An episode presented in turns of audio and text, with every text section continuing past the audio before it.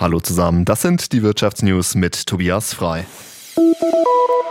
Im Streit um Cheats bei Videospielen muss der Europäische Gerichtshof aktiv werden. Der Bundesgerichtshof in Karlsruhe hat heute nämlich bekannt gegeben, dass er den Streitfall an die Richter in Luxemburg weitergeleitet hat. Geklagt hatte der PlayStation-Hersteller Sony. Er fordert von den Entwicklern und Verkäufern einer Cheat-Software Schadenersatz. Und zwar wegen einer Verletzung von Urheberrechten. Im konkreten Fall ging es um ein Videorennspiel, bei dem die Spieler durch die Schummelsoftware schneller fahren konnten. Das Jahr 2022 war für die Deutsche Telekom ein gutes Jahr. Der Konzern aus Bonn hat am Morgen seine Jahresbilanz vorgelegt. Umsatz und Gewinn konnten gesteigert werden. Mehr Infos hat Sebastian Tittelbach.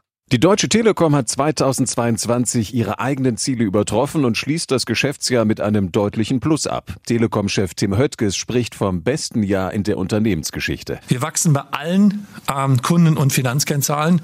Ähm, wir freuen uns über Rekordergebnisse bei Konzernumsatz und beim bereinigten Ergebnis. Der bereinigte Nettogewinn stieg um 55 Prozent auf mehr als 9 Milliarden Euro. Auch beim Umsatz legte der Bonner Konzern um 6,1 Prozent zu auf 114 Milliarden Euro. Zu verdanken hat die Telekom diesen Sprung vor allem dem starken Dollar.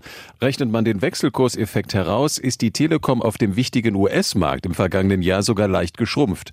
Und der Schuldenberg wächst weiter auf nun 142 Milliarden Euro. Der soll sich nun aber wieder verkleinern, verspricht der Vorstandsvorsitzende, weil sich die Telekom gerade von ihrem Funkturmgeschäft getrennt hat, was neues Geld bringt.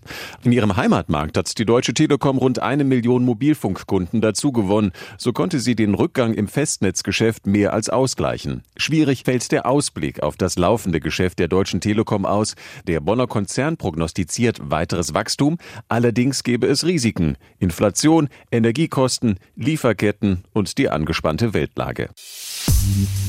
Nicht nur die Deutsche Telekom hat heute ihre Bilanz vorgelegt. Auch die BASF-Tochter Wintershall-Dea hat sich in die Bücher schauen lassen. Das Unternehmen ist im vergangenen Jahr tief in die roten Zahlen gerutscht.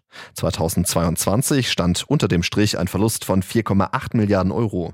Das hat der Öl- und Gaskonzern heute mitgeteilt.